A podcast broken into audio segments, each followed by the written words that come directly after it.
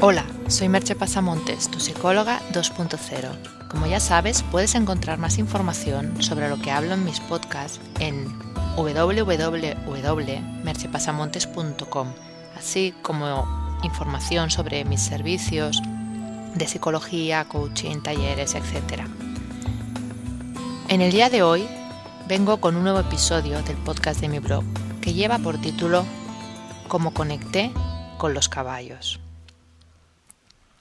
Hoy os quiero presentar una nueva actividad de terapia y coaching asistida por caballos que he lanzado junto a los grandes profesionales del Centro de Alto Rendimiento Esteba Barranco.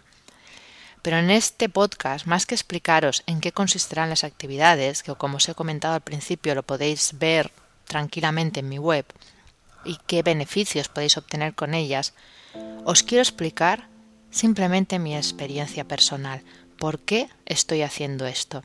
Así que sin más, ahí va mi historia personal.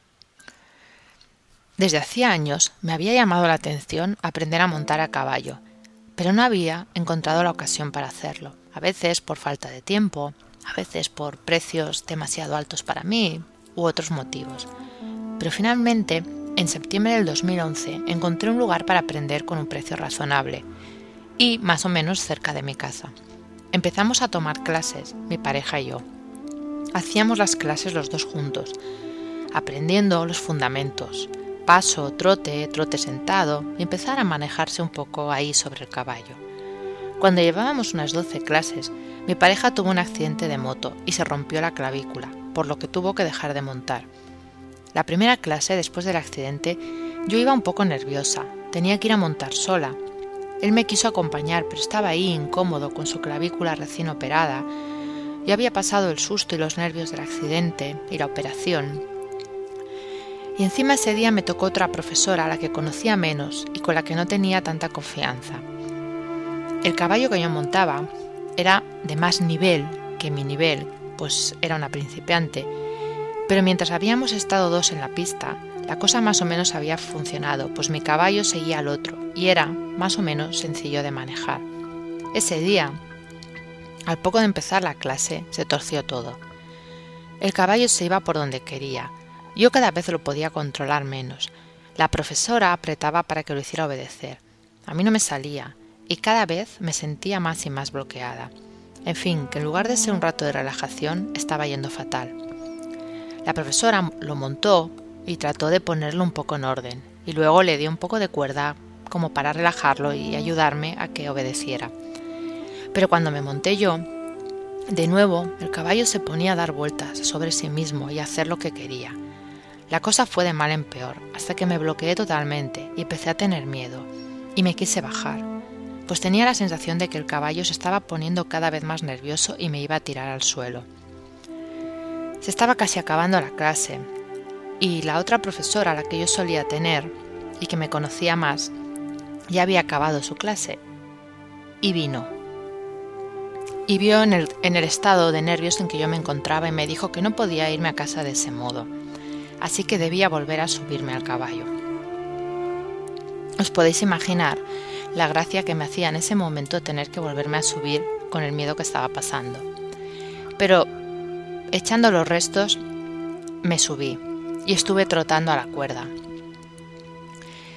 Cuando ya me había relajado un poco, la profesora lo soltó de la cuerda y me dijo que soltara las riendas y me dejara caer abrazándole el cuello. No puedo explicar la sensación que tuve, porque no hay palabras. Solo sé que el mismo animal, que unos momentos antes me estaba asustando, estaba ahí quieto y tranquilo, sin moverse, y dejando que le abrazara del cuello. Las lágrimas caían de mis ojos al sentir la intensidad de la conexión que se estaba produciendo. Luego me bajé, caminé unos pasos y me senté en el suelo, a unos metros del caballo. Vino hacia mí y me tocaba con la cabeza, Luego me seguía cuando yo caminaba. Nada de eso había sucedido antes en ninguna clase. Era como si estuviéramos conectados a otro nivel, como si el animal hubiera absorbido todos mis nervios de los días pasados. Yo caminaba junto a él totalmente relajada. Entonces, en ese momento, comprendí el gran potencial que tenía el contacto con los caballos, la magia que podía producirse en un instante, sin palabras, solo estando ahí el uno junto al otro. Y poco a poco fui pensando cómo podía servirle eso a las personas con las que yo trabajaba. De ahí nació la idea de ese proyecto que os presento hoy, la única manera que podía hacerlo, desde mi propia experiencia. Desde ese día han habido muchas más experiencias, y en todas ellas he tenido claro que el caballo sabe, incluso mejor que yo misma, cómo estoy de verdad, cuáles son mis verdaderas emociones en cada momento. Porque ellos, los caballos, solo pueden conectar con la verdad que tu cuerpo expresa. Ojalá un día os deis la oportunidad de beberlo. Si queréis más información de la terapia con caballos o del coaching o de los talleres que realizaremos, la encontraréis en los links de mi blog www.mercipasamontes.com. Hasta aquí el podcast de hoy. Os espero en el próximo podcast. Bye bye.